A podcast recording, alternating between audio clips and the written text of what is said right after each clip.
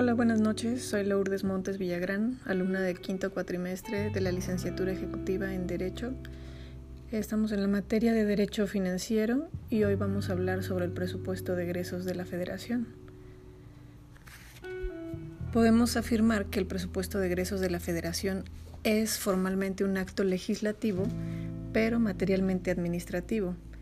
Las facultades formalmente son aquellas que las realiza determinado sujeto, en este caso es el Poder Legislativo. En cambio, las facultades materialmente son aquellas que dependen de la materia, sustancia o contenido del acto que realiza, que en este son administrativas. Por lo que se puede decir que lo lleva a cabo el Poder Legislativo, pero realizando actividades administrativas, es decir, que se autoadministra. Según Gabino Fraga, los efectos que produce el presupuesto de egresos de la Federación son 1. Constituye la autorización indispensable para que el Poder Ejecutivo efectúe la inversión de los fondos públicos, de acuerdo al artículo 126 constitucional. El presupuesto constituye la base para la rendición de cuentas que el Poder Ejecutivo debe rendir al Legislativo, según el artículo 74, fracción 4 constitucional. También el presupuesto produce el efecto de descargar de responsabilidad al Ejecutivo. Como todo manejador de fondos, se descarga cuando obra dentro de las autorizaciones que le otorga quien tiene poder para disponer de esos fondos. Y por último, el presupuesto es la base y medida para determinar una responsabilidad cuando el Ejecutivo obra fuera de las autorizaciones que contiene. Esto es de acuerdo al artículo 7 y 17 de la Ley Orgánica de la Contaduría Mayor de Hacienda. Tenemos como concepto que la palabra presupuesto es el participio pasado del verbo presuponer y se refiere siempre a los gastos e ingresos que tiene un ente en un periodo determinado para sostener su vida. La aplicación de esta palabra es a los cálculos que se hacen al objeto de poner con relación a los gastos proyectados y los ingresos presumidos, para regular los unos y realizar en un determinado periodo un beneficio o ahorro y que no resulte en una pérdida. Tanto la ley de ingresos de la Federación como el presupuesto de egresos de la Federación son instrumentos considerados que dispone el Estado para influir de manera directa en la economía nacional. Y como toda unidad económica necesita programar sus actividades en un plan. Este es el plan, es el presupuesto o programa o plan financiero que se realiza anualmente. En el presupuesto del Estado se debe hacer destacar dos aspectos importantes. Uno, lo relativo a los ingresos, que el presupuesto es un acto de previsión o cálculo contable y que espera recaudar mediante la aplicación de las leyes que regulan su sistema tributario. Y dos, con relación a los, gastos públicos. El presupuesto produce efectos jurídicos como autorizar a la Administración a realizar el gasto público, limitar las cantidades a gastar hasta un determinado monto y fijar el destino, empleo o utilización de los créditos aprobados por el presupuesto.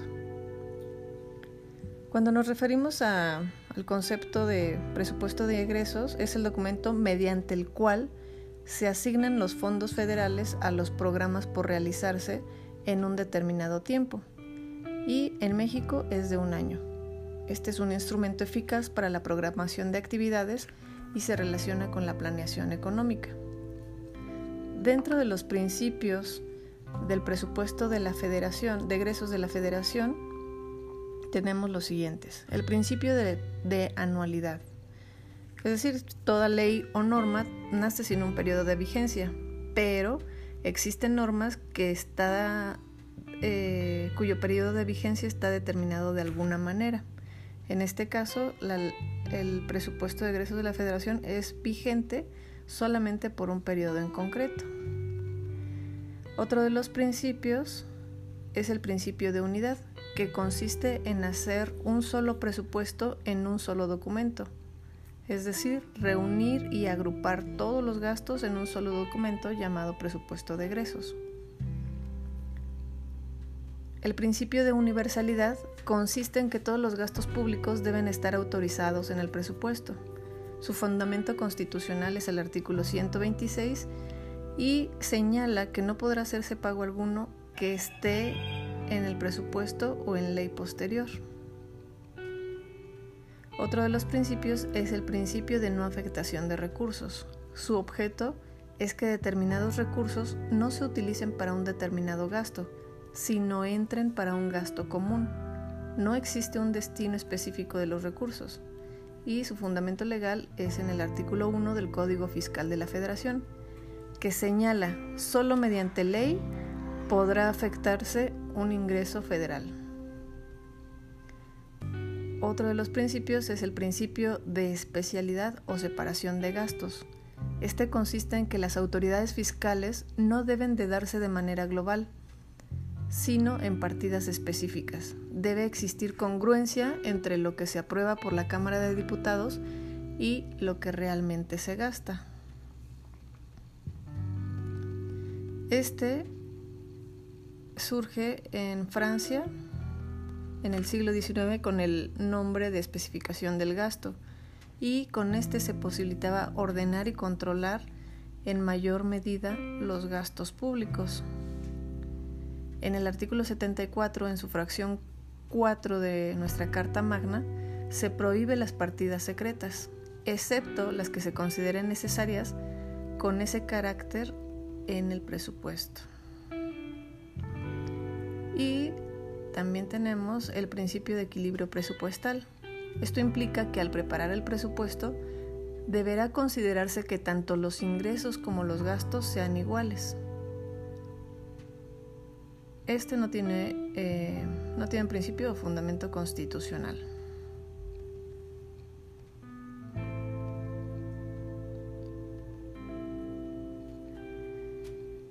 Finalmente, tenemos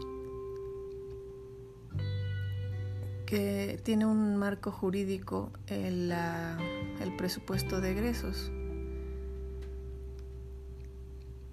Las leyes que se relacionan con esta es la Ley de Presupuesto, Contabilidad y Gasto Público Federal, el Reglamento de la Ley del Presupuesto, Ley de Fiscalización Superior de la Federación, Ley de Coordinación Fiscal, eh, dentro de los públicos, la Ley General de Bienes Nacionales, la Ley General de la Deuda Pública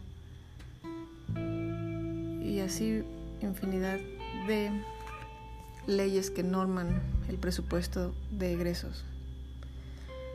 Eh, dentro del contenido del presupuesto de egresos, tenemos que el gobierno destina recursos a la provisión y o producción de bienes y servicios públicos que generalmente el mercado no provee a través del gasto público, como es la salud pública, servicios de asistencia social, educación pública gratuita en todos los niveles, investigación científica y tecnológica, servicios colectivos, etc.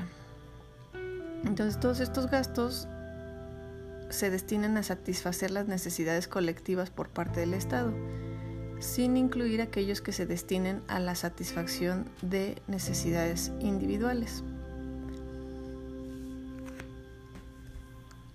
También nos dice que la Suprema Corte de Justicia de la Nación señala que el gasto público es el que se determina en el presupuesto de egresos y su concepto material va en relación con el destino de un impuesto para la realización de una función pública específica o general a través de la erogación que realice la federación directamente o por conducto de algún organismo descentralizado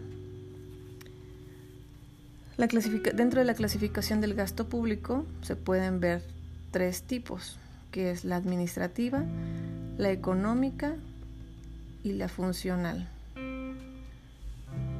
En la clasificación económica va en función de las adquisiciones de bienes y servicios del gobierno.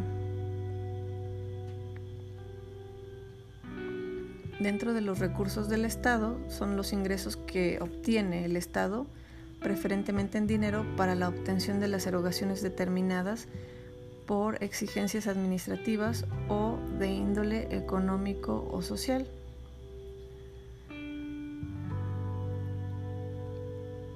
El proyecto de presupuesto de egresos debe tener un vínculo con el Plan General de Desarrollo y con los demás programas que se propongan o estén establecidos. Este se debe presentar a más tardar el 15 de noviembre de cada año o el 15 de diciembre cuando haya cambio de quien preside el Poder Ejecutivo. Cada vez que se entregue el proyecto debe de comparecer el secretario de despacho correspondiente para dar cuenta de los gastos que le corresponden. La ley del presupuesto, contabilidad y gasto público señala que cada dependencia que deba hacer su anteproyecto de presupuesto debe contar con una unidad encargada de planear, programar, presupuestar, controlar y evaluar sus actividades respecto al gasto público. Estos anteproyectos deben estar elaborados con base en los programas respectivos y el proyecto que presenta la Cámara de Diputados también debe estar formulado con apoyo en programas que señalen objetivos, metas y unidades responsables de su ejecución y fundados en costos. Todas las actividades de programación, presupuestación, control y evaluación del gasto público federal están a cargo de la Secretaría de Hacienda y Crédito Público, a la que deben remitirse los anteproyectos que formulen las diversas entidades que han de quedar comprendidas en el presupuesto excepto las del Poder Judicial, que formulará su respectivo proyecto de presupuesto. La razón de esto es para tener mayor autonomía e independencia entre los poderes.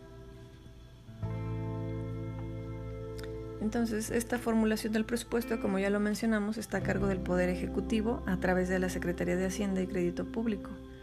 En una etapa de planeación que se llama programación presupuestación, la cual está integrada por las actividades de planeación y programación del gasto, la determinación de ingresos para el próximo año hasta la formulación propiamente dicho del proyecto de presupuesto de ingresos.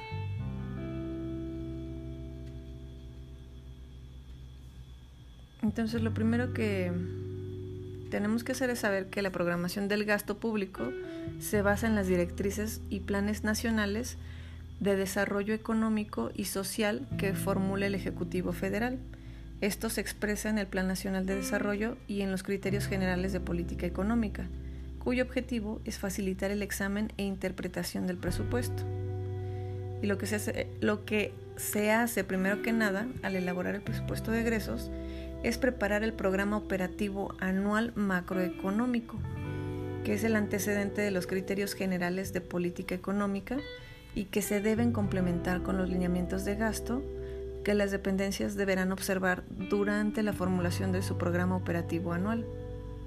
A cada dependencia se le asigna un preproyecto financiero.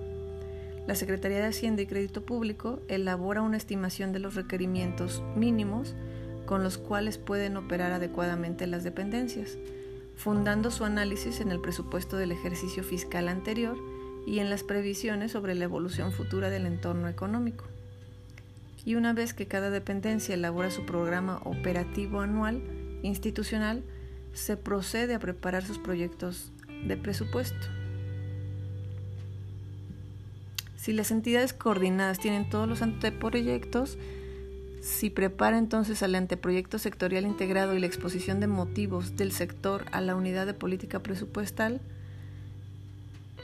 entre las funciones de esta unidad se encuentran las siguientes, expedir las normas y metodologías a que deberá sujetarse la programación, presupuestación anual y el ejercicio del gasto público, proponer en el marco de la Planeación Nacional de Desarrollo, en coordinación con las unidades administrativas, los criterios y prioridades para la asignación sectorial y regional del gasto público, consolidar los programas presupuestos sectoriales e institucionales y compatibilizar los niveles de gasto global con los requerimientos presupuestales de los sectores.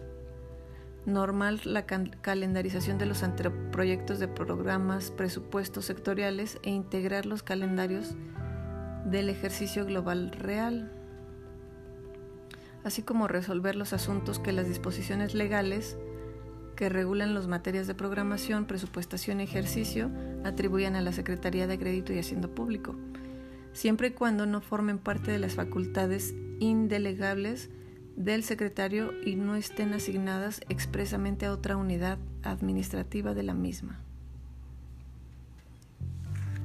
Y así a grandes rasgos hablamos sobre el presupuesto de egresos. Es todo. Buena noche.